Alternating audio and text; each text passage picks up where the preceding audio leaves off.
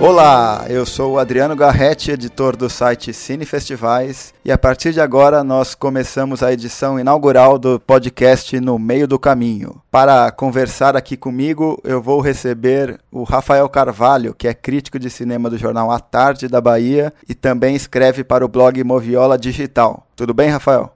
Olá, gente. Obrigado, Adriano, pelo convite. Que bom poder participar aí. Obrigado a você, Rafael. É, estamos aqui recebendo também o Ivan Oliveira, que é repórter e crítico de cinema do site Cine Festivais. Olá, ouvintes, estamos aí. Primeiro, como essa é a primeira edição, eu gostaria de descrever um pouco a proposta do nosso podcast. É, o nosso podcast é voltado é, para falar da carreira de diretores com até seis longas metragens no currículo. A ideia é falar de cineastas não tão consagrados mas que já tem algum destaque assim no, no circuito de festivais internacionais. E, e, nessa primeira edição a gente vai falar sobre a carreira do Joaquim Trier, que é um, um cineasta norueguês. Na verdade, é, vou falar um pouquinho sobre a trajetória dele. Né? O Joaquim Trier nasceu em 1974 em Copenhague, né? na, na Dinamarca, mas o, os pais deles é, são noruegueses e ele é, passou a infância e vive até hoje é, na Noruega. Então, é, ele veio de uma, de uma família que tinha é, já é, algumas pessoas que, que trabalhavam com cinema. A mãe dele foi cineasta, o, o pai dele foi um importante técnico de som na Noruega. E o, o, Joaquim Trier, que antes que vocês perguntem, ele tem um, um, um parentesco distante com o Lars, Lars von Trier, mas é, ele, ele, ele, estudou cinema na Dinamarca e no Reino Unido, e, e depois disso ele fez três curtas antes de realizar os três longas que ele fez. Né? Ele fez, em 2006, um filme que chama Reprise, que aqui no Brasil recebeu o título de Começar de Novo. É, em 2011, ele fez o Oslo 31 de Agosto, que, que foi um filme que passou na, na Mostra Um Certo Olhar do Festival de Cannes e passou na Mostra de São Paulo também. E foi o filme que é, deu visibilidade para ele entre os cinéfilos brasileiros. E agora, é, no ano passado, ele lançou em Cannes o filme Mais Forte que Bombas, que é o primeiro filme dele é, gravado em língua inglesa, né? Tem um, um elenco com a Isabelle Huppert, Gabriel Byrne e o Jesse Eisenberg. E esse filme é, foi lançado nos cinemas brasileiros agora, em abril. Então a gente está aproveitando esse gancho para falar um pouco dessa, dessa carreira ascendente do, do Joaquim Trier. É, eu, eu, vou começar aqui fazendo uma, uma introdução sobre é, o, o, gosto pessoal do, do Joaquim Trier. Né? Eu assisti a um, a um vídeo no YouTube em que ele cita os cinco principais filmes que, que servem como referência na carreira dele. Eu vou é, é, citá-los aqui e depois eu vou passar a bola para o Rafael é, dar, fazer um, um breve comentário sobre o, sobre o estilo cinematográfico do Joaquim Trier. Os cinco filmes que ele, que ele citou nesse vídeo, que mais influenciaram ele, são O Inverno de Sangue e Veneza, do Nicholas Hogg, que inclusive tem o título em inglês Don't Look Now, que é o nome da produtora do Joaquim Trier. Ele citou também o Alain Resnais, o ano passado em Mariembert. Citou um filme é, do Philippe Gandrier que chama Sombre citou um filme da Claire Denis que chama Os Intrusos e também um filme do Arnaud Desplechin, que é o Como Eu Briguei por Minha Vida Sexual, que é um filme de 96 e inclusive é um filme que é, veio antes desse filme recente do Arnaud Desplechin, lançado na última mostra de São Paulo, que é o Três Lembranças da Minha Juventude.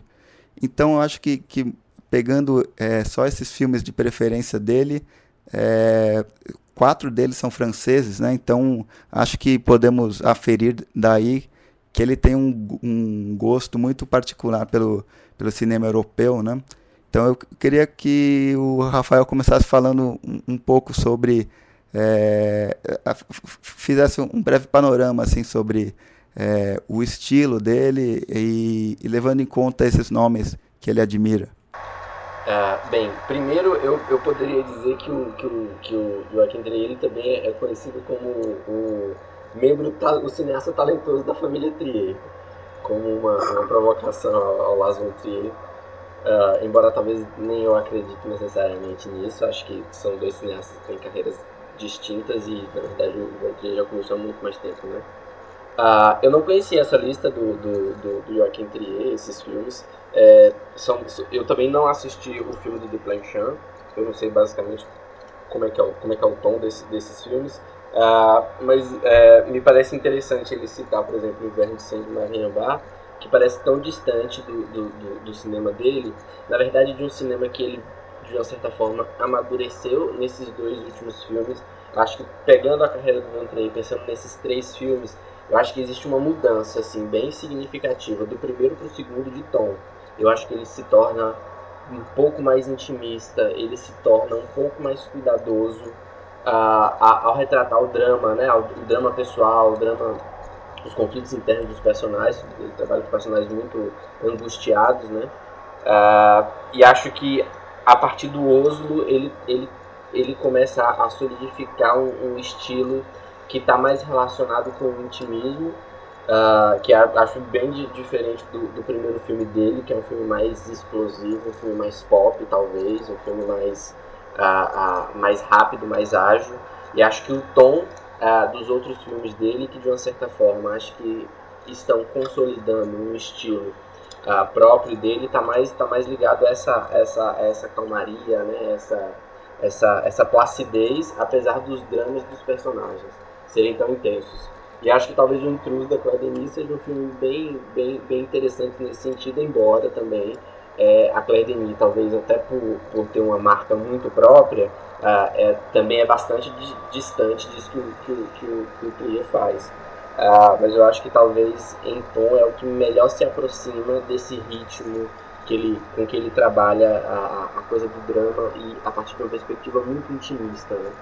Eu sei que o, que o Ivan gosta bastante do, é, do Lars von Trier, né? Não do, é, é, também do Joaquim Trier, mas o Rafael fez um, um comentário sobre ele. É, assim, eu, eu, queria pegar esse gancho, mas aproveitando, é, é, não, não fazendo juízo de valor de um ou de outro, mas é, o cinema do, do Joaquim Trier, eu acho que, que tem, comparando com, com Lars von Trier, é um, um cinema que, que busca muito menos o choque, busca muito menos a, a catarse, né? Mas eu queria que o Ivan aproveitasse esse gancho para falar um pouco sobre a, a, fizesse uma breve introdução sobre o que ele acha do, dos filmes do Joaquim Trier. Partindo dessa comparação, então, é, acho até um pouco inusitada, né? Porque o, o Lars von Trier, acho que ele é um, até no aspecto formal, ele é bem mais virtuoso, né?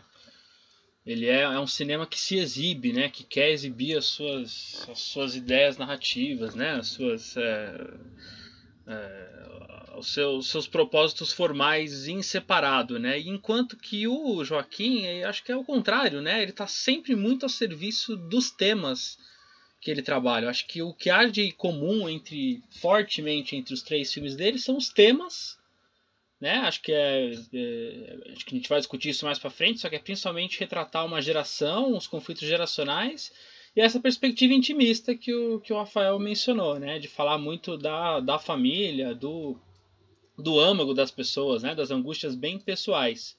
É, eu acho que formalmente é um cara que eu não vejo, eu não consigo taxar um estilo ainda pro, pro Joaquim.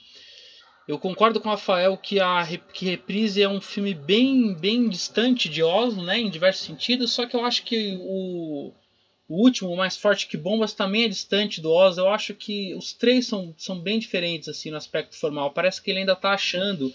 E durante os filmes eu tenho a impressão de que ele atira muito para vários lados. assim. Né? A gente vê sequências é, com câmera na mão, sequências nervosas. Depois ele vai para um cinema bem clássico, humanista depois vai para uma sequência que você vê que está na cara que ela foi desde o início pensada para se realizar na montagem, porque ela é cheia de recorte. Enfim, acho que formalmente ele é um cara, ou ele é muito solto, e isso vai ficar para a carreira inteira dele, né? Ele, ele sempre abordando diversos tipos de cinema dentro do mesmo filme, ou ele ainda não achou a, a assinatura formal dele, né? Só que eu acho que aí, apesar de não ter achado a assinatura formal, ele achou outras assinaturas que a gente vai discutir mais pra frente aí, né? Acho que falando melhor dos, dos três filmes. Só que eu gosto muito dos três. Apesar dos três serem muito diferentes, eu acho que os três. Eu gosto muito do que há de comum entre os três. Certo. É, a gente, eu vou comentar um, um pouco mais para frente essa, essa questão da veia autoral dele, vamos dizer assim. Mas eu, eu queria é, é, já colocar o primeiro filme dele é, no debate, né? É, e é com certeza o filme que o, o cinéfilo brasileiro menos conhece dele, né? Que é um, um filme de 2006. Ele só viria fazer o, o Oslo é, cinco anos depois, né? Então eu vou introduzir um pouco aqui esse filme que chama é, recebeu em português o título de Começar de Novo e o nome original é Reprise, né? É, esse filme ganhou o prêmio de, é, de, revelação no Festival de Toronto, mas a, a, é, naquela época Toronto não tinha ainda os holofotes que tem hoje, né? Então, é, vamos dizer assim que, é, que é um que foi um filme que, que não foi tão reconhecido é, como, por exemplo, o Oslo, que passou na Mostra Um Certo Olhar e depois o Mais Forte que Bombas, que passou na competição oficial. Eu vou fazer um, um, uma breve sinopse do filme, né? o Começar de Novo. Ele trata de é, dois jovens, é, jovens adultos, né? na faixa de 20 e poucos anos, que, tem, que são aspirantes a escritores. O, e, e, o, e o filme começa é, com os dois é, numa caixa de correio enviando os seus livros para a publicação ou não, né? E, e, a partir do sucesso de um e do fracasso de outro nessa tentativa de se tornarem escritores, o filme vai acompanhando essa, essa trajetória e é um, uma coisa que eu acho muito interessante né, nesse filme, que eu acho que talvez seja a, uma das essências temáticas da, da obra do, do Joaquim Trier é, um, é um, uma discussão sobre o sucesso. Né?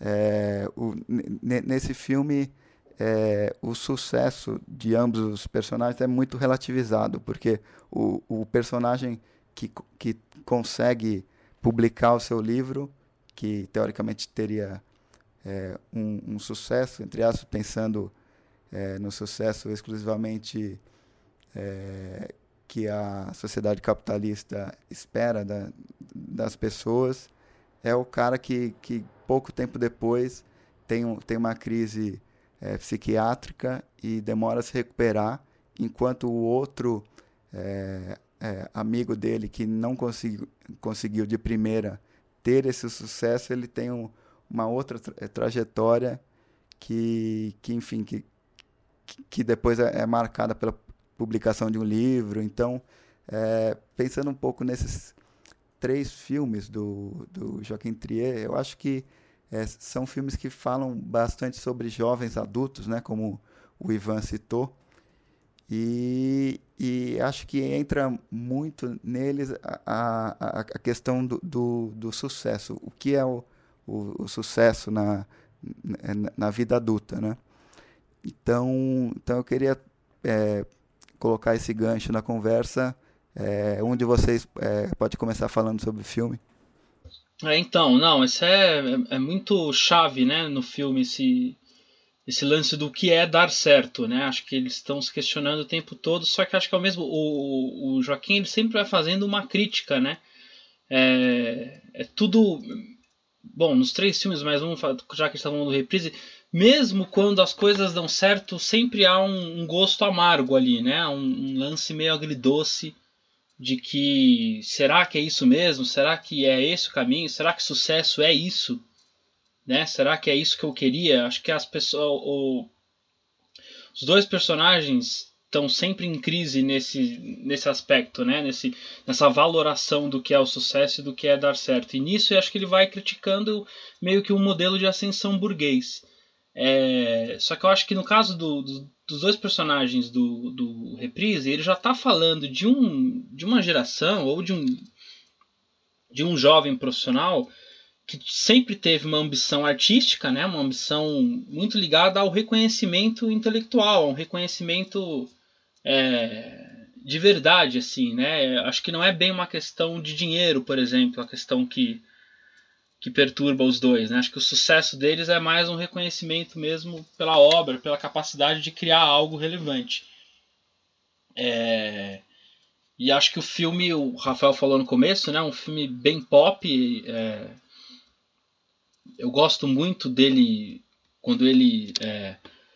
faz aquele exercício de imaginação né, do, do personagem voltar um pouco na cena, na consciência dele e se perguntar, né, dentro da consciência dele, o, é, como seria se aquilo tivesse sido diferente, né? Eu acho que essa é uma perturbação muito típica desse tipo de jovem, dessa geração, da, da gente ser perturbado pela, da gente se ver como frutos de escolhas que, gente, que fizemos no passado, né? E a gente está toda hora inseguro sobre se a gente fez o curso certo, se a gente aceitou o estágio na hora certa, se a gente está na profissão certa e se isso vai levar a gente para o lugar que a gente quer ir, que também é algo é algo bamba, né? Então acho que se tivesse que falar um tema aí do, do, do reprise, acho que é essa, né? As incertezas de uma geração e o quanto isso é, é perturbador, assim.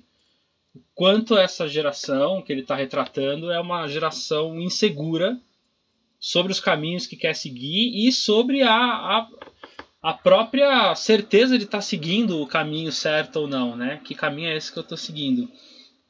Acho que é isso para começar.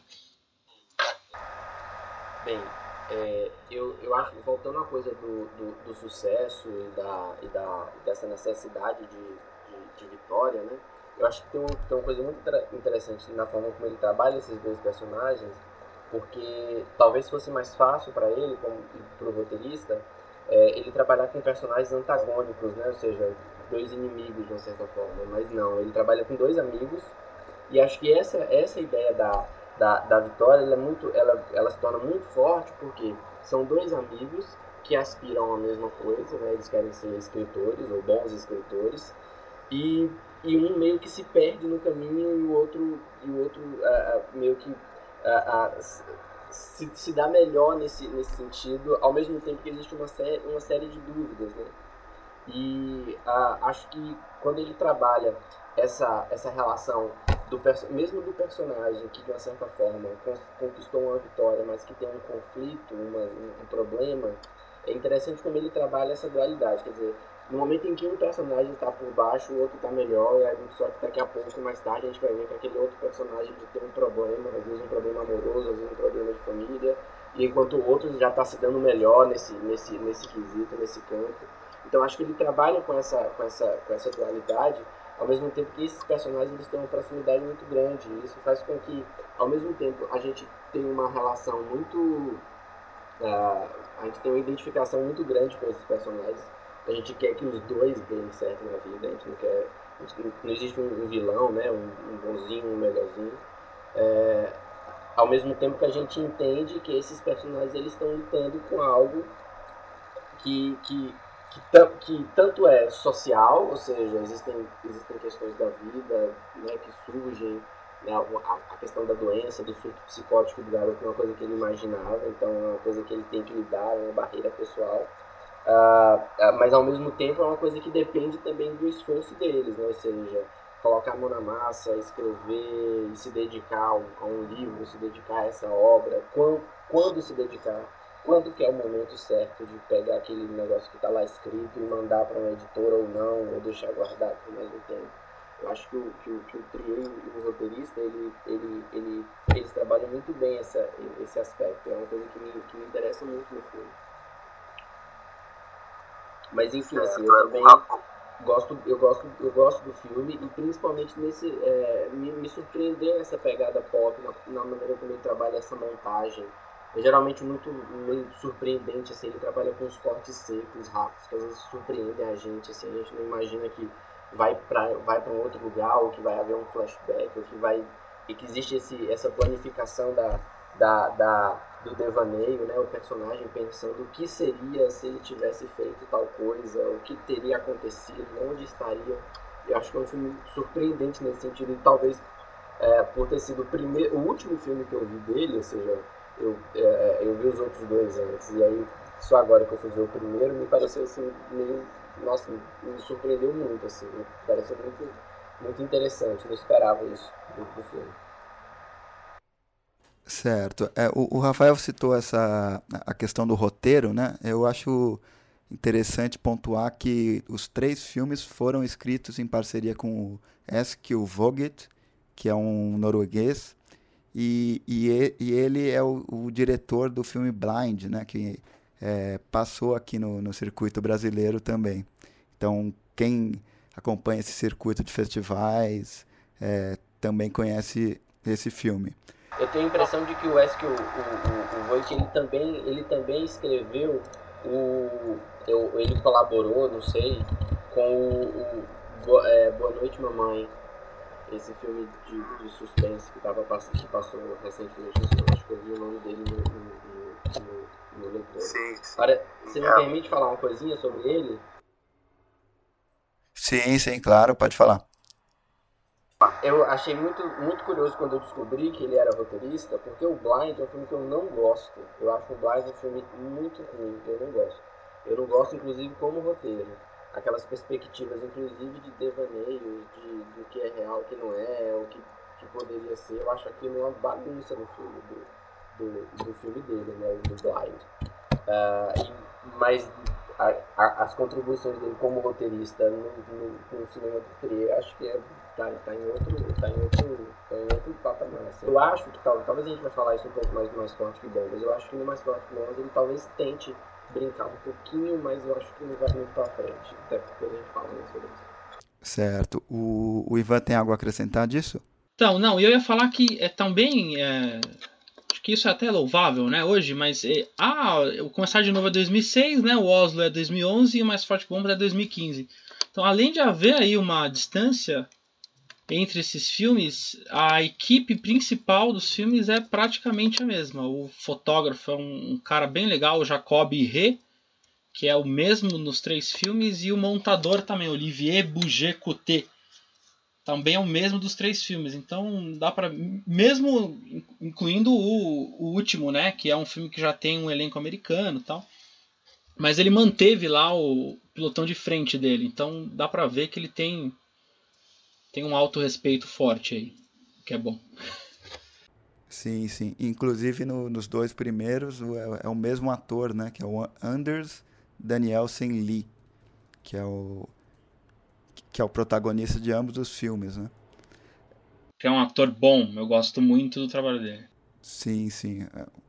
É, eu, eu, eu queria acrescentar alguma, algumas questões é, sobre a estrutura do roteiro do Começar de Novo, eu acho interessante e orgânico é, a, maneira, a maneira como ele faz essas idas e vindas e o, o, o a condicional, né? o que poderia ser, o, o, que eu, o que eu poderia ser no futuro, que, que, tem, que está diretamente relacionado com essa questão do, do, do contar e da literatura que faz parte do, do universo daqueles personagens. Né?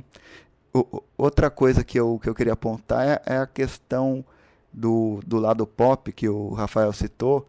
É, eu, eu apontaria aí uma, um, um, um, um uso videoclipesco, vamos dizer assim, do é, principalmente nessas sequências rápidas em que eles estão descrevendo o que, que poderia ter acontecido, aquela sequência toda, toda inicial do filme, que, que já é um e se, né?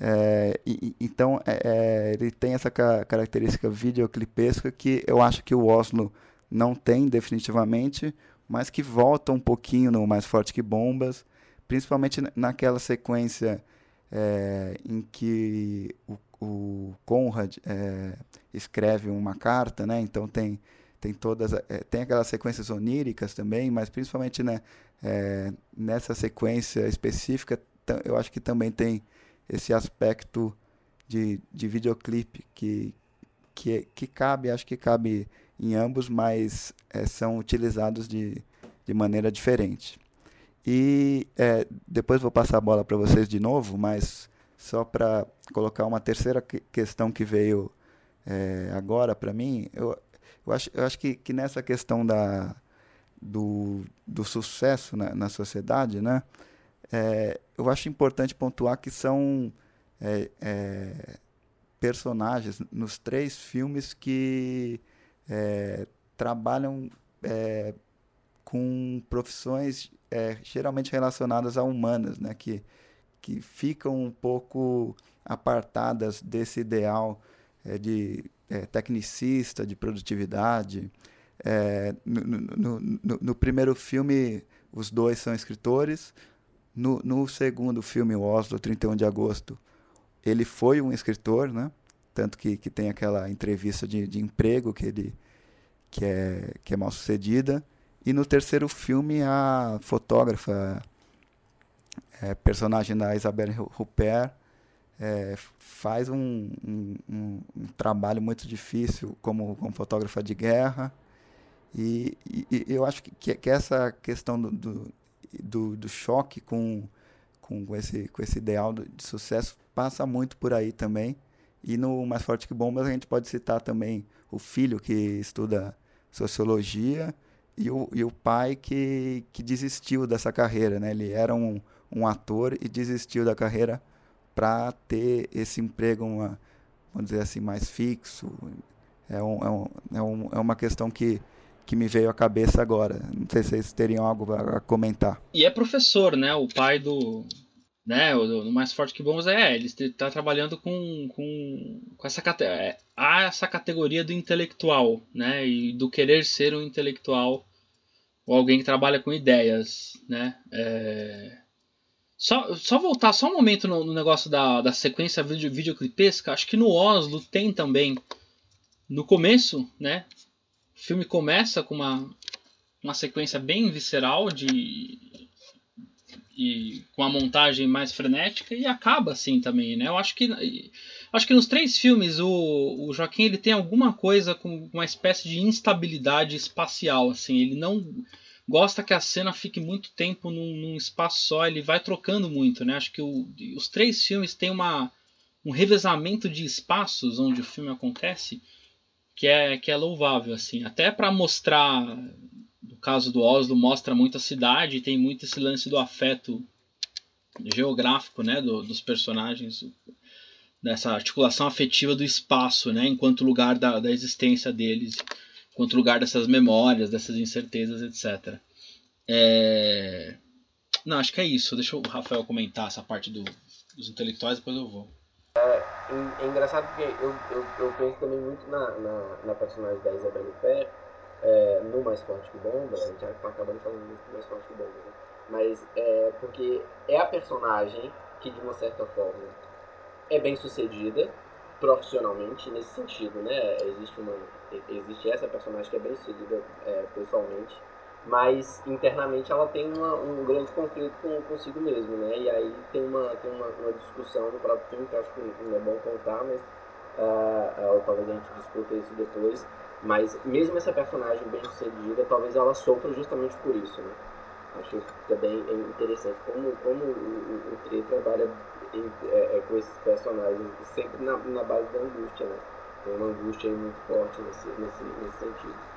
Ah, sobre a coisa do, do, do, do pop, da, da montagem, também no Mais Forte que Bombas, eu acho que o Von Trier, ele, ah, no início, ele, ele tende a trabalhar com ideia de pontos de vista. Eu não sei se vocês lembram disso, às vezes tem uma coisa de pontos de vista, assim, de alguns personagens, mas meio que ele abandona isso na, na segunda metade do filme, assim que eu acho uma opção bem boa, assim. Eu, eu tava vendo aquela coisa dos pontos de vista e tava achando, meu Deus, pra onde que isso vai levar, assim, não tô entendendo. E aí meio que ele abandona, eu acho isso, eu acho isso positivo nesse, nesse filme, né, nesse caso.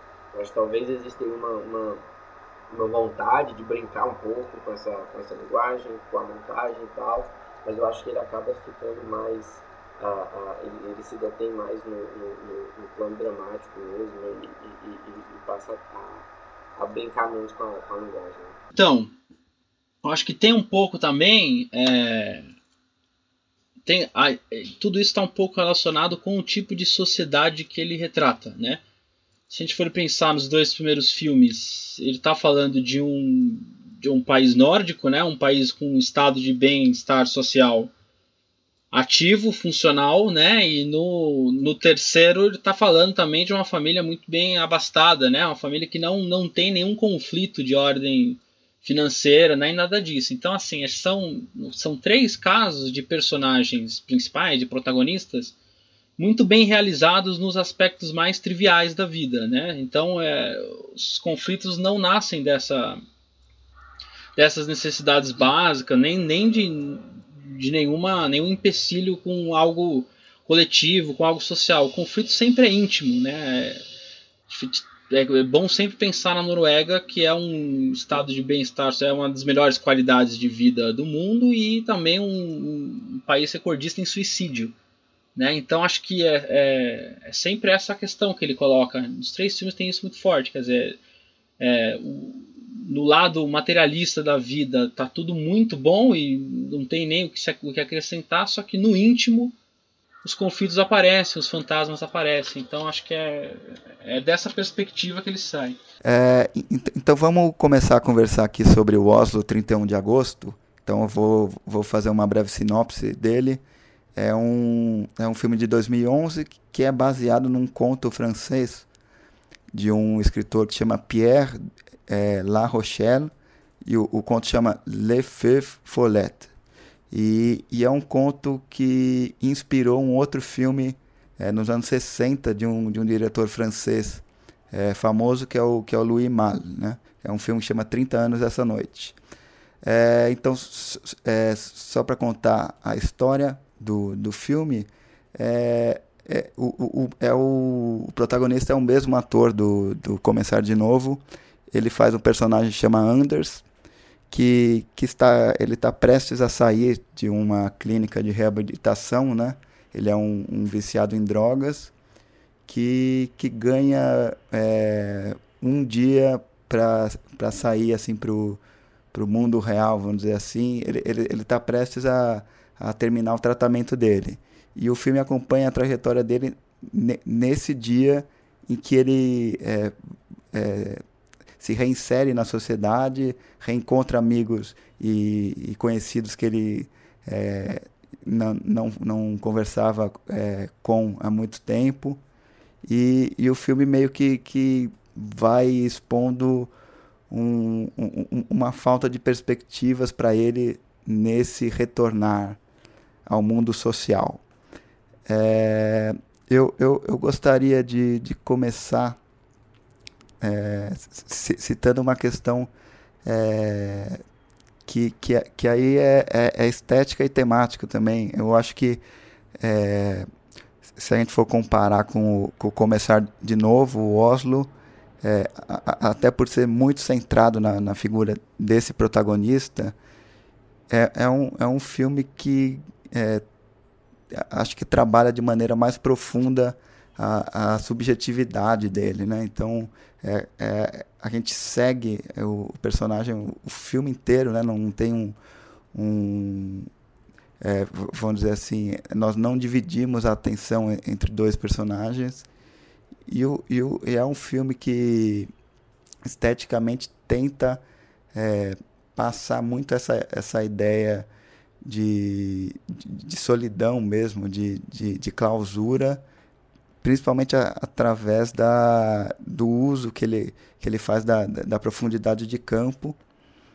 E, e também eu acho um, um filme que, é, a, assim como Começar de Novo, né, vamos lembrar que, que em certo momento do Começar de Novo tem essa ideia de. Um personagem tem essa ideia de sair da cidade. Né? Eu acho, acho que em, em Oslo a cidade é tratada muito mais como como um personagem também.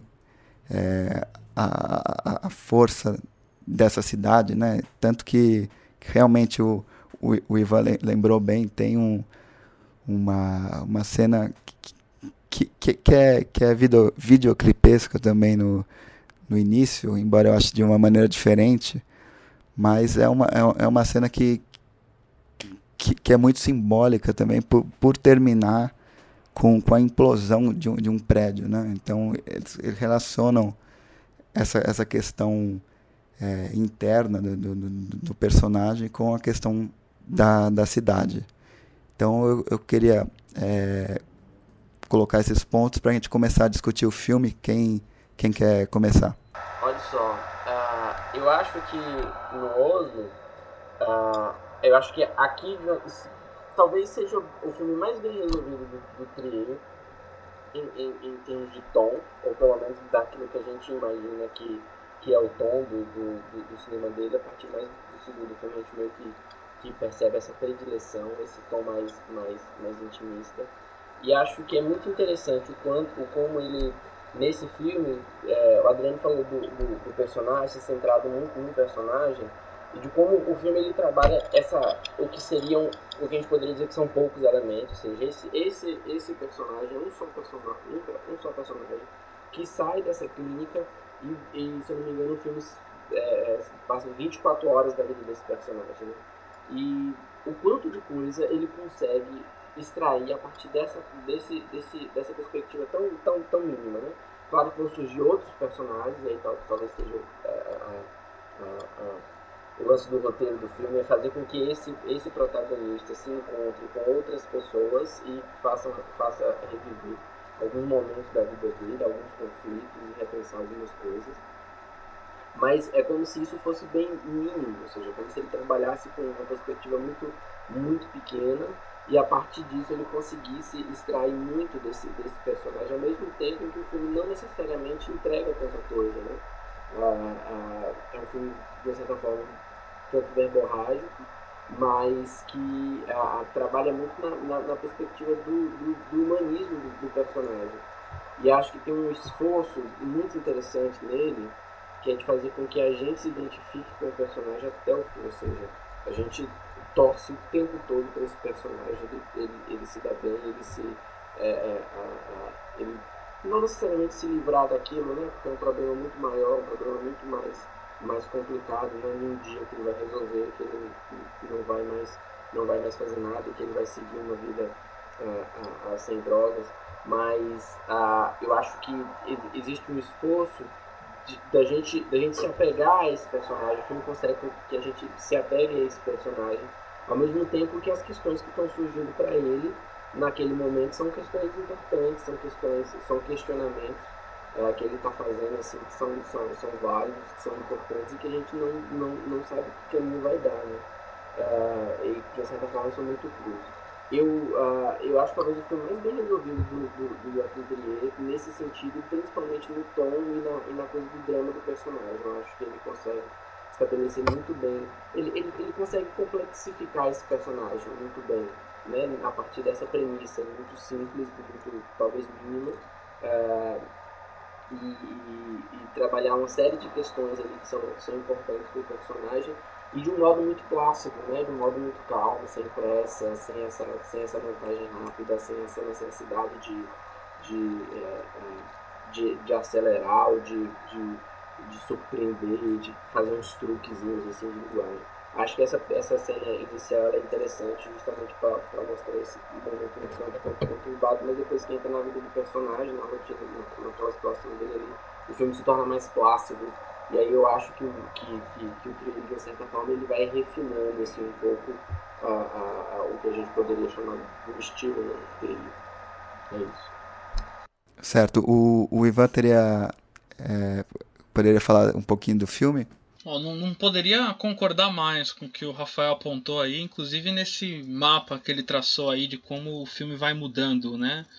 É... O que eu teria a acrescentar, eu acho que o. É, eu concordo, acho que é o filme mais bem resolvido, né? Do, do Joaquim. Eu talvez considere o filme mais triste entre os três. É, principalmente porque aí é uma questão de foco, né? A gente pode dizer talvez que o, o reprise é bifocal, né? Ele fala de um de uma dualidade ali, né? De, de dois amigos, os dois têm uma atenção forte do roteiro em momentos específicos.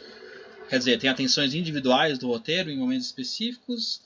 E o mais forte que bombas é multifocal, né? Acho que é mais voltado à família, às relações familiares, né? As, a dificuldade das relações, né?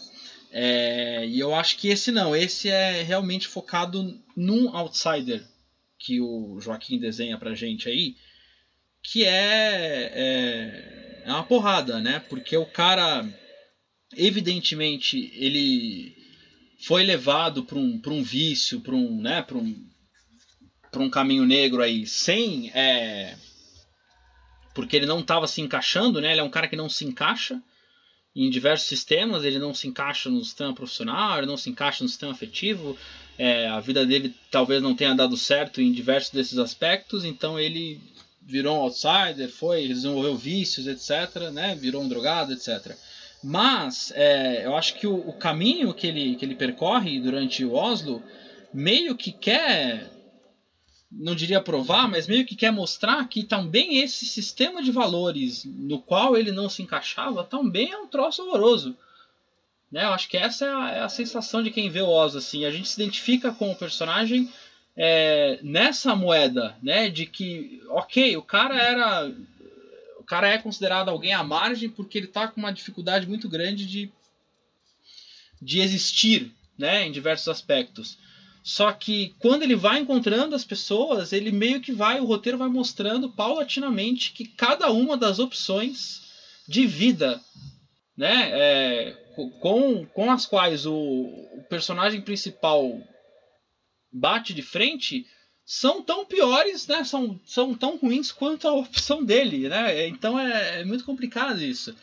É, o que é um vício, né? Esse sistema de valores que ao qual ele se nega, né, também não é um vício, também não é algo nocivo, né? Qual que é a vida que vale a pena? Eu acho que ele está sempre fazendo esse questionamento e, e nessa odisseia dele, né, durante esse dia aí, parece que nenhuma vida vale a pena. Não é só a vida dele que é entre aspas errada e, e difusa tal. Todas as vidas a gente vai, ele vai mostrando pra gente que tá tudo muito errado. Então acho que nesse aspecto é o filme mais triste do, do Joaquim. Pegando um pouco esse aspecto que o, que o Ivan falou, eu gostaria de destacar aquela que é a cena do filme que eu, que eu mais gosto, é aquela cena que, que, que se, se, eu não me engano, é, acontece logo depois que ele tem aquela entrevista de emprego fracassada, né? Que, que justamente vem é, relembrá-lo de que ele não é bem-vindo na, naquele sistema, é, é, é, é uma chaga que é, dificilmente será perdoada pelo, pelo sistema é, de, de, de, emprego né? E, e, pela sociedade como um todo. E, e, e, ele se senta no, num café e aí o o, o, Joaquim Trier ele, ele, faz, ele utiliza o, recurso do, do foco, e, foco e desfoque, mas é, é, nos mostrando diversas conversas ao redor da mesa em que está o protagonista. E essas conversas é, é, são justamente isso que o Ivan falou. Essa, eu, eu acho que, a, que ali muito mais do que no encontro entre os, os amigos que, que, que, o, que, o, que o filme demonstra toda, toda essa pressão por, por atingir metas. Né? Tem, tem um, um, um diálogo, inclusive, de, de uma menina falando todas as metas que, que ela tem para a vida dela. Então, é, são, são realmente é, pessoas é, que, que não são culpadas em si por, por, por esses problemas, mas que fazem parte dessa engrenagem muito perversa que o, que, o diretor quer mostrar, né? Então, é, eu, eu, eu acho que, que, a, que nessa cena é, é, me parece que, que nós podemos supor que, que, que a decisão chave que o protagonista toma é, passa muito por essa cena. E é, e é interessante como ele, como ele faz isso de modo extremamente cinematográfico, sem, sem recorrer a recursos fáceis. O, o, o Rafael e Ivan teriam algo a acrescentar isso?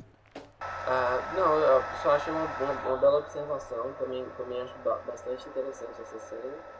Ah, e acho que ah, tem, uma, tem uma, uma, uma, uma, escolha também, aí pensando nessa própria, na própria estrutura do filme, de como esse personagem ele vai é, se, se, se, se debatendo com essas, esses muros, né? É, vai se debatendo com essas dificuldades. Uh, mas e, uh, é um personagem que não se abala necessariamente facilmente, ele não, ele não se revolta tão facilmente. Parece que ele vai guardando tudo, né? E aí acho que nesse sentido, acho que existe uma angústia também nesse filme, que é como, é como se a gente é, fosse é, se dando conta do quão difícil é para esse personagem, como ele vai guardando tudo isso, vai guardando, vai guardando, vai guardando. E a gente, mesmo assim, a gente vai mantendo a esperança que ele, né, que ele possa conseguir, que ele, que ele, que ele conseguir alguma coisa, uma oportunidade. E acho que, é, nesse sentido, o Ivan falou do, de ser um filme mais triste, eu também acho que nesse, nesse caso é um filme mais triste, apesar dele não se entregar a essa, a essa a, vamos dizer assim, uma tristeza chorosa, né? Que acho que nem, nem, nem combina necessariamente, esse melodrama nem combina necessariamente com o cinema nórdico, nem, nem, nem necessariamente norueguês, o cinema nórdico de uma forma geral. Mas ao mesmo tempo que tem, que tem essa tristeza, eu acho que o filme também ele tem essa, é, é, de certa forma, uma candura, né? Na forma como lida com esse personagem, ou seja, é um personagem marginalizado, tentando sair da margem, mas meio que não conseguindo sair da margem. E que o filme confia nele o tempo todo, né? O filme tá, tá, tá de mão dada com ele o tempo todo. E acho que tem essa dimensão também, uma dimensão talvez afetuosa mesmo, né? Uma dimensão afetiva. Não, eu queria perguntar para vocês, fazer uma pergunta. Eu queria saber se, se vocês acham é, o, o, é, o quão parecido esse personagem é, como é que é o nome? O Anders, né? O quão parecido. É, o quão parecido o Anders é com o Philip do, do Começar de Novo, porque eu, eu tentei achar essa, né, essa via de, de pensamento e talvez, não sei, talvez eu considere o Anders uma um, um Philip elevado, assim, um Philip é, explorado nas suas potências melancólicas. Eu acho que é o, é o Philip chegando ao paroxismo, assim. Acho que o Anders é um, é um Philip um pouco mais exagerado. Eu não sei se vocês concordam. Sim, sim. É, é uma coisa que eu até tinha comentado com o Rafael antes, que eu, que eu assisti ao começar de novo e fiquei na cabeça pensando justamente que o personagem do começar de novo era o mesmo do Oslo. E, e, e, e se a gente for pensar, são, são personagens é, que enfrentam crises diferentes, né? O, o, o primeiro tem um, um, surto psicótico, né? É, e que não está relacionado a essa questão das drogas, está mais relacionado exclusivamente com uma questão existencial. E, e, e, o personagem do Oslo tem essa questão é, externa, vamos dizer assim, esse algo a combater, que é, que é a questão do vício. Mas eu concordo plenamente. Eu, eu acho que, que, que inclusive o, o Oslo 31 de agosto poderia ter se chamado aqui no Brasil Começar de Novo. Ou então Começar de Novo 2, né? É, eu, também, eu também concordo, acho bastante interessante, acho que não só pela, pela, pela escolha do, do, do ator, né, para viver o mesmo personagem, é, ou o mesmo personagem não, mas personagem muito, muito que a gente possa fazer essa, essa, essa relação, muito, muito, talvez até mais imediata, Uh, mas, e é como se, é como se talvez no, no começar de novo ele, ele ainda tivesse coisas para dizer, mas ele, ele tivesse que dividir a atenção entre esses dois protagonistas e aqui ele quisesse meio que focar em, em, nesse, nesse outro personagem. Que ele levar mais adiante, né? Ele, ele, ele ir mais a fundo, ele ir mais, mais adentro desse, desse conflito que, que, pelo visto, parece uma coisa importante para ele. E acho que ele consegue, né, na verdade. Acho que ele consegue ir muito bem, ele consegue é, é, complexificar bastante esse personagem. Ele dá muita, quando ele dá muita atenção a ele, ele está o tempo todo no filme. Uh, então ele, ele consegue ir muito bem além, né? Ele consegue desenvolver bastante. Eu acho bem, bem interessante e de certa forma até muito corajoso, né? É, é, ele pegar no segundo filme dele meio que, que pegar um personagem com problemas parecidos, mesmo ator e, e mesmo assim continuar, né? Mesmo assim dar, dar prosseguimento a esse, a essa, a esse, a esse, a esse drama pessoal. Eu acho bem interessante. Vamos prosseguir agora falando do, do filme que justamente está aí no, no circuito comercial, né? Dependendo de quando o ouvinte é, abrir esse podcast, o, o Mais Forte que Bombas pode estar ou não no circuito, mas é o filme mais recente do, do Joaquim Trier, de 2015, e, e é um filme que, que é, não, não foi premiado pelo, pelo júri de Cannes. E, e, e, não sei, depois a gente poderia falar sobre isso. É, os festivais têm essa, essa coisa né, de, de dar holofotes, mas também de tirar holofotes de certos filmes. Né? E, e, e eu vi o Mais Forte que Bombas duas vezes e é, o, o filme cresceu assim na, na revisão. Go, gosto também do filme. E eu, eu queria que vocês falassem é, sobre isso. Vocês acham que, que, que, qual é o tamanho do filme, vamos dizer assim? Essa questão dos festivais é, sempre é, de alguma forma tentarem definir o, o que é um grande filme, o que não é. E muitas vezes esses pequenos filmes é, talvez merecessem muito mais do que, do que outros que é, tiveram esse sucesso referendado pelo júri, vamos dizer assim. Bem, é, eu acho que talvez é, é, a, gente, a, gente, a gente possa ser um pouco duro, por exemplo, se a gente falar, se a gente, por ah, mas é um ótimo filme, mas não ganhou nada, Uh, eu não sei se, se, se, se, talvez a impressão seja essa. É, eu acho um pouco. Eu acho, eu acho talvez até é, é, muito cedo a gente falar isso em relação ao, ao Trier, porque pensar no Trier, no filme do Trier, por exemplo, na seleção, na competição, acho que já é uma bela vitória, né? Pela própria trajetória dele. O primeiro filme passou. Ah, você falou em Toronto, não foi? Eu não sei se ele também passou em Roterdã. Não, não, não, foi o principal festival que passou. Uh, e aí o, o, o, Oslo, ele já estava no Ansertanrigar do Festival de Cannes, e aí depois ele meio que é elevado para a competição, né? Então, assim, o tri, é o, o, mais forte de bombas vai para competição. Eu acho que parece que é uma, uma escalada, assim, né, do, do, do tri. Alguns cineastas conseguem fazer isso. Uh, mas eu acho que a gente precisa pensar também que por trás dessa, dessa, desse, desse lance dos festivais existe também uma questão de, de de outros interesses. Acho que o fato do. Não sei, talvez o fato, a gente possa pensar que o fato do filme do ter ser uma coprodução, uma produção internacional, com atores internacionais, também de uma certa forma chama atenção para isso. No ano, né, o ano passado, que é, aconteceu muito isso, cineastas uh, de determinados países que fazem filmes em inglês, né, de, países que não são anglófonos, fazem filmes em inglês, com, com, com elenco internacional, né, falado inglês e tal. Uh, mas uh, eu não sei, talvez eu acho que seja precipitado assim pensar de que, de que esse filme ele não, uh, ele não, não, não, não teve um certo reconhecimento. Eu acho que e aí também existe um, um, um fator de, de, distribuição, né? O filme passou o ano passado, ele, ele estreou ano passado em Cannes, se eu não me engano, eu acho que ele não passou em nenhum festival, né, no Brasil, tipo Mostra, nem, nem Festival do Rio. Ele meio que sumiu, assim, aí, tipo, sumiu, assim, aí ele finalmente estreia comercialmente no Brasil esse ano. Uh, mas eu acho que a seleção do filme, acho que e, e, e, essa visibilidade que a competição dá para um filme, eu acho que isso, isso é, é, é é, já, já, é, já, é uma, já é uma bela vitória, né?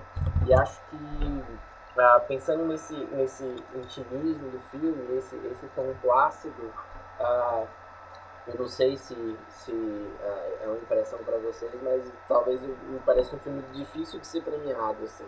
Por mais que, que a gente goste dele, por mais que a gente veja como, como, como, como um grande filme, eu acho às vezes um filme que talvez não tenha um, um, um, grande apelo de premiação. Eu não sei se talvez eu tô, eu tô pensando de forma muito clichê, como, como se pensaria um prêmio, como se pensaria um júri, uh, mas não sei, eu não sei se, eu não sei se, se, se uh, uh, ele foi um filme de uma certa forma esquecido. Assim. Ah, eu, eu, concordo muito com o Rafael. Eu acho que é... é que é foda, né? O filme não tem. Para os festivais mais artísticos, eu acho que o filme não tem uma. O filme não mexe com a linguagem cinematográfica de uma maneira radical, ele não tem grandes inovações formais, ele não tem uma proposta é, formal que conquiste esse tipo de plateia. E, por outro lado, para os festivais mais comerciais, ele é um filme que não tem, não é aquele filme de assunto, né? Não é um filme, não é um drama espalhafatoso, ninguém morre, não tem doença, não está falando de nada importante, né? Então realmente ele está numa, numa zona ali cinzenta para para ser premiado, né? É complicado, apesar de, de ser um drama muito bem resolvido. Acho que para premiação, também pensando nesses clichês de premiação, é, ele está bem fora disso. Eu, eu, eu concordo com, com essas essas nuances de, de festivais, né, que a gente sabe que existem, mas realmente se é, formos pensar assim, é, cada um dos filmes depois, com, com mais calma, eu acho que ele poderia ter entrado, não com não talvez com o prêmio principal, mas com algum reconhecimento, né? Mas enfim, vamos deixar essa questão de lado, vamos falar um pouco sobre o filme. Vou dar uma breve sinopse sobre ele, né? É um, é um filme é, centrado num núcleo familiar que tem é, um, um, um, pai e, e, e, dois filhos, né? E, e, esse núcleo é, familiar, ele, ele, vamos dizer assim, está circundado por, por uma tragédia que foi o, a, a, a morte da, da mãe da família, né, Isabel Rupert, que tinha um, um, um trabalho muito é, difícil como fotógrafa de guerra, né?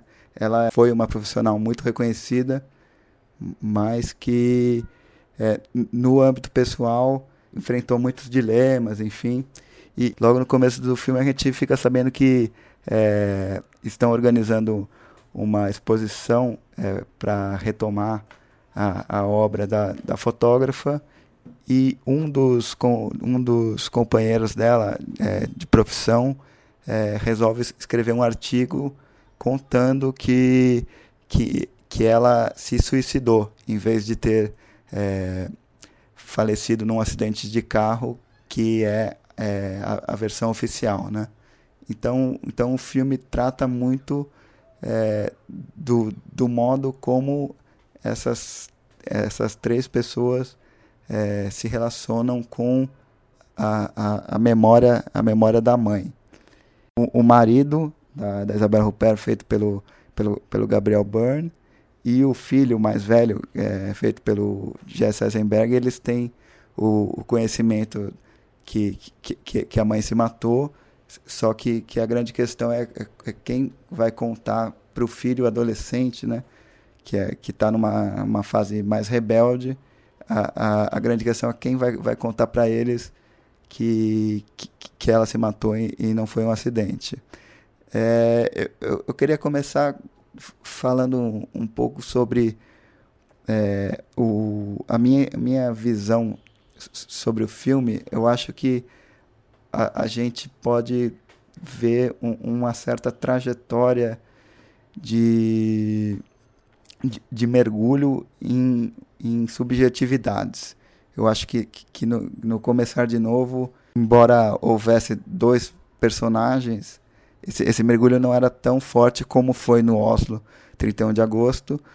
E é, no Mais Forte que Bombas, eu, eu acho que é, ele faz um movimento muito, muito arriscado, que é ir mostrando a, aos poucos é, a, a, subjetividade daqueles três personagens em relação à, à, à, morte, à morte da mãe.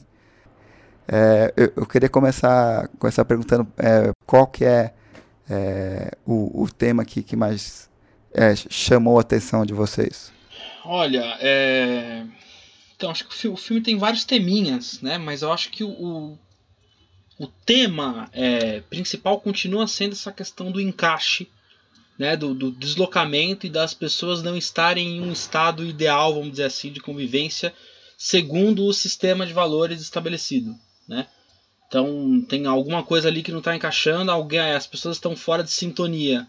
É, isso no, no retrato de uma família, principalmente com uma morte que acabou de acontecer, uma pessoa, né, a princípio importante, é a mãe e tal. Mas é. Eu acho que há, há diversas. Há diversas há diversos sintomas aí desse desencaixe do, dos personagens. É, no caso do personagem do Jesse Eisenberg, dá para ver que ele agora ele tá com um problema ligado à responsabilidade, né? Então ele vai, ele teve um filho, né? É, e viajou lá para ficar com a família dele e tal. Ele tá adiando, né, a volta para casa. Ele sabe que ele tem alguém esperando por ele, alguém que depende dele. Então acho que ele tá com isso na cabeça.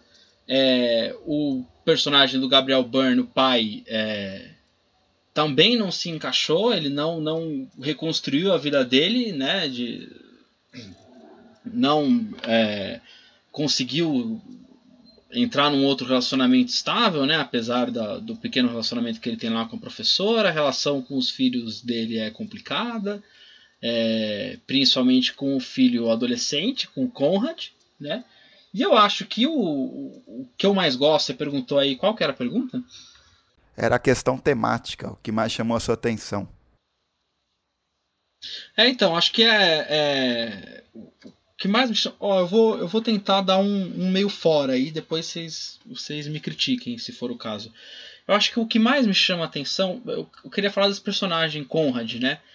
É, Primeiro que eu acho sempre louvável quando um diretor trata o adolescente com a delicadeza que ele é tratado nesse filme, né? Então, o, esse personagem, eu acho que o, o ator chama Devin Druid, né?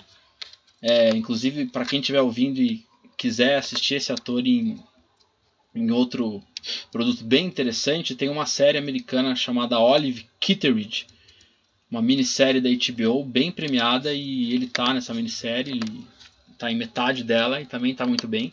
E eu acho que ele tá ótimo nesse filme e o personagem dele me toca muito porque a princípio é um é interessante porque o retrato da adolescência, ele geralmente não consegue escapar de alguns clichês, porque eu acho que para você retratar o adolescente realmente as dinâmicas de grupo e o lance da escola e o lance do, do namoro, da puberdade, realmente você tem que entrar em contato com alguns clichês, né? Parece que a gente, a adolescência, ela é rodeada de estereótipos mesmo, então acho que isso de alguma maneira tem que aparecer. Só que é a delicadeza com que ele vai revelando a personalidade do Conrad, com que ele vai mostrando que o Conrad é mais do que um nerd emburrado, é, é muito legal, muito, muito muito respeitosa, né? Essa maneira com, com a qual ele trata os jovens. E eu queria, para responder a sua pergunta, eu queria falar de uma cena que eu amo, que é a cena dos dois irmãos. O Conrad está jogando, né, no videogame, no na verdade é no computador, né, que ele joga. Ele está jogando lá um jogo de RPG e chega o irmão dele e ali realmente acontece um momento de afeto né? Ou o Conrad que é todo para dentro, todo fechado, ali ele se solta um pouco porque o irmão faz um esforço para agradá-lo, o irmão começa a jogar, o irmão se dá mal no jogo, tal, ele vai ajudar o irmão e os dois sim, e eu acho essa cena fantástica. Acho que o Devin Druid arrasa nessa cena.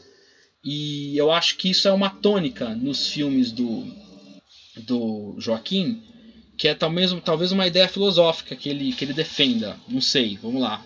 Ele talvez defenda a ideia de que o afeto real, os momentos de verdadeiro afeto, são efêmeros. Então acho que isso é muito forte nesse filme. Não que é, eles não vão se resolver, né? Se a gente projetar talvez um futuro desse personagem do, do Mais Forte que Bombas. Não que o pai não vá se resolver ou que não vá se dar melhor com o filho. Eu acho que as coisas, né? eu saí do filme otimista, acho que as coisas vão melhorar. Mas é. Acho que os momentos de afeto verdadeiro em que as pessoas são elas mesmas e mesmo assim se divertem umas com as outras e demonstram o, o gostar em si, eu acho que eles são efêmeros. Né? Então acho que há, há talvez essa tese por trás dos, do, dos filmes do, do Joaquim. É, amor não é, não é um troço, não é um estado, né? É algo que vai acontecer num piscar de olhos naquele momento e depois vai embora. E é isso. Então eu gosto muito dessa cena por causa disso. Eu acho que isso me chamou atenção. Certo. O, o, o Rafael teria é, poderia come, é, começar falando um pouco sobre o, o, que mais chamou a atenção de você né, no, no, nesse filme. Bem, é, eu, eu, consigo fazer um paralelo muito em relação ao, ao Oslo, em relação, uma, talvez uma diferença em relação ao Oslo, porque se o Oslo ele, ele pega um personagem e de uma certa forma dimensiona esse personagem, no Mais Forte que Bombas ele tem uma série de personagens, ele tem vários desses personagens e cada personagem desse tem certas complexidades. Cada personagem desse ele tem uma, uma uh, ele tem os seus próprios conflitos, as suas próprias questões. Uh, e, e, em certo momento eu achava assim, gente, que, que confusão, como é que ele vai resolver isso tudo? Mas eu acho incrível a placidez com que o, o, o, ele, ele vai dimensionando cada um daqueles personagens a partir de um, de um conflito de um conflito central e talvez eu possa eu possa arriscar aí o, a, o tema do filme que é um filme muito difícil de você decidir esse filme é sobre o quê mas eu acho que todos esses problemas desses personagens eles se dão por conta da ausência né ou seja a ausência dessa mãe a ausência dessa figura materna que de uma certa forma deflagra todos esses conflitos. Fora o fato da própria personagem, quando ela aparece em, em flashbacks, ela ter os seus próprios conflitos. Né? Até a personagem que deflagra os conflitos dos outros tinha os seus próprios demônios. Então, eu acho que, uh, diante dessa, dessa, dessa quantidade de questões, eu acho que, que o Peter ele é muito feliz é, na maneira como ele, calmamente, placidamente, e aí acho que talvez ele não ele ele não podia fazer isso da forma como ele fez no começar de novo, ou seja, com essa montagem e essa, esse recurso mais pop, essa coisa mais rápida, ele tinha que realmente, que calmamente ir dimensionando aos poucos esses personagens, os conflitos de cada um, as questões que vão surgindo para cada um. E acho que talvez esse é o grande mérito do filme, assim, a maneira como ele consegue organicamente é, é, e, muito, e muito, de forma muito sincera, né, de forma muito muito, muito, muito madura. O Ivan falou do personagem do Conrad e de como ele, ele retrata esse, esse, esse, esse personagem, né? esse, o adolescente, mas eu acho que todos esses outros personagens, que talvez de uma certa forma eles sejam até reconhecíveis em outros, em outros filmes, né? sejam tipos, não sei. Uh, ele consegue dar boas dimensões para todos eles, né? ou seja, tem essa, essa figura da fotógrafa, que era uma fotógrafa de guerra, e tem todos esses conflitos, é, que, ela, que ela fotografou né, no Oriente Médio, no Afeganistão, e é como existe uma dimensão política nisso daí, é, e de como isso afeta o personagem. Tem a questão do pai, que ao mesmo tempo tem, que tem que lidar com, essa, com, esse, com esse fantasma do passado que está voltando agora, ele tem que remexer nesse baú de memórias, e ele vai também ter uma surpresa né, até, o final do, até o final do filme, de uma revelação. É, ele também precisa lidar com esse filho e como, que, como é que o pai se aproxima do filho. O, o, o, João falou do, do, do Conrad, mas eu, eu, gosto muito do personagem do Gabriel Barnes, assim, eu acho que é, é incrível a maneira como o, o filme consegue, é, é, como o filme se apega a esse personagem que está tentando, né, ou seja, é o pai que está com a família estilhaçada de uma certa forma, mas ele está ali, ele está tentando, ele está próximo, ele quer estabelecer uma conexão, ele quer estabelecer um diálogo, mas ele não consegue, ele ele não, ele não dá conta, ele não tá, sabe, ele não tá conseguindo. Então, eu acho que, que, que, que ele vai trabalhando muito bem esses, esses, esses personagens e acho que essa ideia da ausência para mim é uma coisa que, que, que me muito, assim. Porque é a partir disso que os personagens eles precisam, precisam se reerguer e continuar, né? Sim, sim. É, eu, eu, concordo com essa, com essa ideia da, da ausência, mas eu, eu, eu acho bom a gente, a gente falar também que tem uma questão da presença dessa personagem no filme também através do, dos flashbacks e a construção, vamos dizer assim, das dúvidas é, existenciais dessa personagem, daquilo que, que levou ela a, a essa situação de, de, de tomar certas é, decisões. E o filme tam, também trata a, a, a personagem da, da, da Isabelle Huppert como, como, como uma presença na, naquele ambiente, né? E, e, e, e tem, tem uma cena que é, o, o, o marido dela, né, o personagem do, do, Gabriel Byrne, vai, vai conversar com o, com o, o, fotógrafo de guerra que acompanhava a, a mulher dele no, na, nas coberturas de guerra e tal. E, e, e, eu acho uma, uma coisa interessante que ele faz é, é, é, é, é de relacionar o ponto de vista daquele personagem com o ponto de vista dela, né? Ela e ele vão vão recitando, vamos dizer assim, um, um mesmo texto, uma uma mesma visão sobre a questão é, psicológica mesmo da, da profissão que eles escolheram. Esse aspecto do filme me chamou muita atenção. E, e, e por causa disso, é, dessa presença da Isabel Rupert como uma personagem que, que, que, o que me pega muito mais é, a questão dessa, dessa subjetividade, da verdade que cada personagem preserva dela e, e, e, que diz muito não, não só sobre ela, mas sobre como, é, vamos dizer assim, ca, cada ser humano é único, né? Tem, tem um momento em que é, o personagem do Jesse Eisenberg está discutindo com o personagem do, do Gabriel Byrne e eles estão falando se se, se, se, é, se seria bom revelar para o Conrad o que aconteceu com, com a, com, a, mãe dele.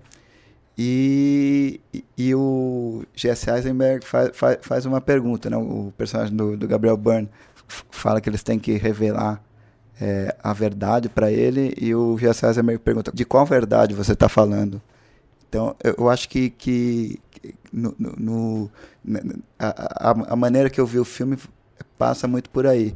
São, são muitas verdades de, de, de pessoas que se gostam, mas, mas que é, não, não conseguem é, se comunicar direito. E eu, eu, eu acho que é um, o filme trata isso como, como algo é, inerente ao ser humano, não, não como um, uma coisa ruim. É, é, é uma coisa, é, é, vamos dizer assim, natural que que essa família tem que enfrentar.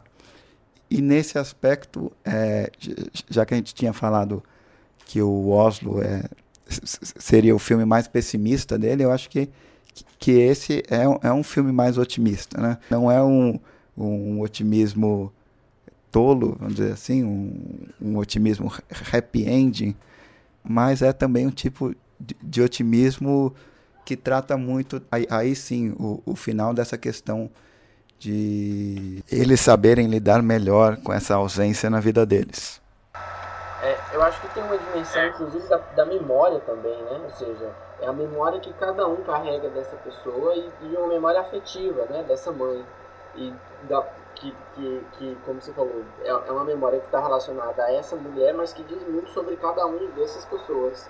Ou seja, que diz muito sobre os anseios, as, as necessidades, inclusive as necessidades emocionais que cada um carrega, que cada um carrega, né, que cada um traz. Eu acho que, que tem uma, é, uma perspectiva bem interessante também pensar essa ideia da, dessa ausência presença, né, essa ausência que, que de uma certa forma é uma, é uma presença que se impõe ali e que aqueles personagens precisam lidar com isso, mesmo depois da morte. É, eu queria ressaltar talvez um, um, a gente não falou disso ainda e acho que nos três filmes em algum momento existe isso que talvez seja um recurso formal também para lidar com essa questão das verdades múltiplas e da né, dessa variedade de visões do, dos personagens no meio da trama, que é como ele aborda, como o Joaquim aborda a narração em off. Eu gosto muito quando ela aparece, porque eu tenho é, é, tão orgânico o discurso que a gente está ouvindo na narração em off, parece que a pessoa, o personagem está falando aquilo numa sessão de terapia né? É uma narração em off que eu acho que é desprovida de qualquer é, tom grandiloquente, né? Ou, ou, ou mesmo um tom mais objetivo, né? Porque geralmente acho que as locuções em off elas meio que se dividem entre esses dois, assim, nos filmes, né? Ou elas são mais grandiloquentes e hiperlíricas, né? Ou elas são é, bem objetivas. E eu acho que ele consegue achar o meio do caminho. A, o narrador fala com uma naturalidade é, animal, né? E às vezes, eu li em algum texto, para que agora não, não conseguirei dar o crédito, porque eu não lembro em qual. Mas eu li em algum texto falando que as locuções em off, elas, também elas não são é, elas não são redundantes, né? Elas geralmente elas complementam a cena de uma outra maneira. Então, às vezes elas dizem algo é, muito distante do que você está vendo. Às vezes você está vendo um estado do personagem e a narração daquele personagem ou de outro personagem que está na cena está dizendo outra coisa. Isso é muito, eu acho, um ponto forte do cinema do Joaquim. Certo. É, o, o, uma questão que, que eu acho que. Uma cena, na verdade, que está ligada ao que o, que o Rafael falou é, é, é aquela cena em que o personagem do, do Jesse Eisenberg está é, revendo algumas fotos que, que a mãe fez no, no, no período final da vida dela e ele encontra um, um, uma foto em que ele, é, quando ele trata a foto no, no Photoshop, ele é, enxerga é, um, uma pessoa que, que é, vamos dizer assim, que, que, foi, que foi amante dela, né? E a reação imediata dele é colocar todas aquelas fotos na lixeira, né?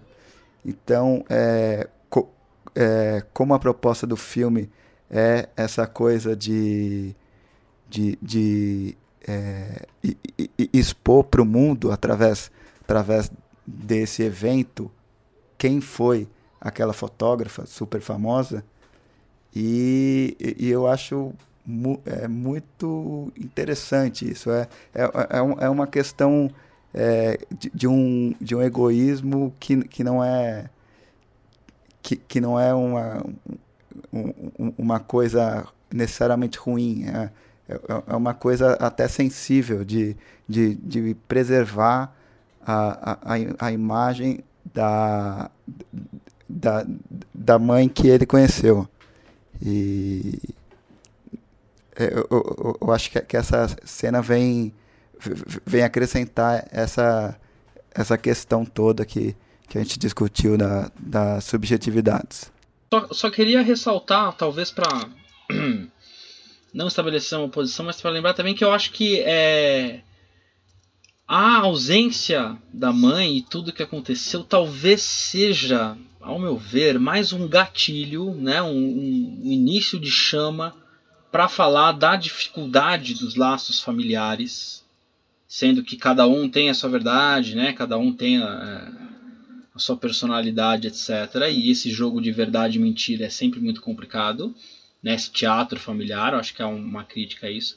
Então acho que a ausência da mãe talvez ela seja mais um, um gatilho para falar disso do que eu não sei qual que é bem a conexão. Acho que dá para ver que o Conrad tem uma, uma conexão forte com a mãe, né? Pelo, pelos flashbacks e dá para ver que coisas não se resolveram desde que a mãe se foi. Só que até pelo fato da mãe muito provavelmente ter se suicidado, né, de ser aventado e mesmo em alguns flashbacks, dá para ver que a vida com a mãe também não era legal. Né, isso pelo menos eu tenho essa impressão vendo alguns alguns flashbacks. Então acho que é, ela é um ela é um, a, a raiz, né, do a raiz narrativa para os personagens se autocriticarem e, passarem a rever o, a relação entre eles. Só que não que ela fosse a solução, ou que eles perderam o, o que eles tinham de mais valioso, ou que eles perderam o que, o que os mantinha conectados. Eu não vejo assim. Eu acho que a mãe, ela é uma. A morte da mãe foi um. Foi um início para para acender essas questões. Só que eu acho que ela. Eu não vejo ela como um bem. É, valioso da família que foi embora e por isso a família desmoronou. Eu acho que eu não sei se eu vejo esse filme assim. Não sei se vocês concordam. É, é uma coisa que eu acho que não há uma idealização, vamos dizer assim, da vida com a mãe, né? Não há uma coisa, Não aquela coisa, ah, tudo, tudo era maravilhoso. Até ao contrário, né? A mãe ficava muito tempo fora de casa, né? Ia fazer lá. É, é, às vezes se pinta esse personagem que fez entre família e profissão a escolha pro lado da profissão, né? E dá para ver que o Gabriel Byrne mesmo se ressentia muito disso, né? Dela escolher ir lá fotografar a guerra enquanto ele ficava com os filhos. Então, assim, eu acho que a, a família. A fa, eu acho que o, o que esse filme passa é que, assim, família é um troço problemático. acho que ele, que ele passa isso. Né? Então, a, a mãe ela ajuda a estabelecer esses dois pontos temporais na narrativa, com a mãe e sem a mãe. E eu acho que ela é uma. Ela, é, ela ajuda a estruturar essa reflexão sobre os laços familiares. Só que é o que você falou, acho que não vejo idealização, não. Acho que é. Também era problemático. Certo. O Rafael teria algo a falar sobre isso? Não, eu, acho, eu concordo também. Eu acho, eu acho uma, boa, uma, boa, uma boa observação da, figura da mãe, né? E, e, talvez se a gente pensar na própria ideia da mãe, né? Geralmente muito. A figura materna tem muito essa, essa coisa da aura, né? Da, da, de quem cuida, de quem tá, tá junto de tudo, de quem segura todas as pontas. Eu acho que tem essa, tem essa ideia também da figura materna ligada a uma outra, uma outra ideia que não esteja totalmente associada à família também, né? Está associada ao trabalho e às angústias pessoais dela própria, né? Acho, uma boa observação nesse sentido. Sim. Certo. É, uma coisa que eu, que eu queria falar também é que, que esse final um pouquinho mais otimista que eu, que eu apontei, eu, eu, eu acho que tem, tem muito a ver com uma construção de uma certa empatia entre os três personagens masculinos ao longo, ao longo do filme. E, e uma coisa que eu acho interessante é, é como é, o, o, o, roteiro faz com que os personagens vão é, descobrindo aos poucos a, a, a fragilidade de, do, do pai ou do irmão. É, eu, eu, eu, poderia citar aqui aquela cena em que, em que o personagem do, do Jesse Eisenberg liga pro. É, que, que, é, que, o personagem do Jesse Eisenberg está falando com, com a esposa dele e ele mente. E, e, e ali é, o, o Conrad é, me parece que, que, que, que começa a perceber um pouco que, que aquele a vida daquele irmão que mora fora, bem sucedido, que está tendo um, um que, que, teve um filho recentemente, não é lá essas coisas. E eu, eu acho que, que o filme fecha talvez um, um, um, um ciclo temático, vamos dizer assim, já mais para frente, quando é o personagem do Conrad que fala para o pai: ah, olha, eu acho que, que, o, que o Jonah não, não, não está tão, tão bem assim, né? Então, eu, eu acho que, que esse otimismo passa pelo, pelo reconhecimento das próprias fragilidades e das fragilidades dos outros também. Ver, ver os outros como iguais. É, e, e, talvez, não sei se eu estou viajando, mas talvez parte da insegurança do personagem do Jesse Eisenberg em voltar para a família dele, em encarar lá as responsabilidades que ele tem agora, é também por ver que, que, que esse modelo familiar é complicado, né? Porque o exemplo que ele tem em casa é tenso. Então ele acho que é um pouco isso também, é um pouco ele está ele tá projetando o futuro dele e tá as referências que ele tem de, de, de família tem as suas complicações, tem as suas fragilidades, né? E, e talvez ele não, ele não queira repetir o papel do pai, né? Ou seja, esse cara que, é. que, ficou com essa responsabilidade na mão e que não conseguiu e que tem uma dificuldade muito grande de se estabelecer com seus próprios filhos, né? Acho que tem uma, uma, projeção também da figura, da figura paterna. Embora eles sejam muito afetuosos, né, estejam muito próximos, né, ele tem uma abertura, talvez o, certamente o pai tenha mais abertura com o personagem do Eisenberg do que com, com o Conrad, né, claramente. É, e, e, mesmo assim é uma, uma abertura conflituosa, né? Tanto que, é, se a gente for lembrar, a primeira cena que, que eles é, se encontram, é, o personagem do, do Gabriel Byrne está saindo do, do banho e, e eles meio que, que é, se tratam não como, como pai, oi pai, tudo bem? Oi filho. Não, é uma coisa mais, mais distante, né? que, que, que, que carrega um pouco da, da, desse comportamento nórdico dos outros filmes, eu acho. É, vocês têm alguma coisa mais para falar do filme ou a gente pode encaminhar para o final? Eu ia falar do, desse lance do conflito, só que é, é, mais dos três filmes. Esse lance do conflito geracional, né? Porque meio que no caso do Reprise e no caso do Oslo, os personagens têm praticamente a mesma idade, né? O Anders e o como chama o outro? E o Philip, o Anders e o Philip têm mais ou menos a mesma idade, certo? É, então, acho que esse, esse lance do conflito geracional, ele, ele aborda, é, no caso dos dois primeiros filmes, se aprofundando nos nas ambiguidades, né, nas ambivalências de uma geração em específico, e no caso do Mais Forte que Bombas, ele explora isso em contraste com outras gerações. Né? Então, eu acho do, são três gerações, né? É meio que o personagem do Jesse Eisenberg talvez seja contemporâneo, vamos dizer assim, do Philip e do Anders, e enquanto que o pai e o irmão adolescente são de outras gerações e tem por isso conflitos diferentes também.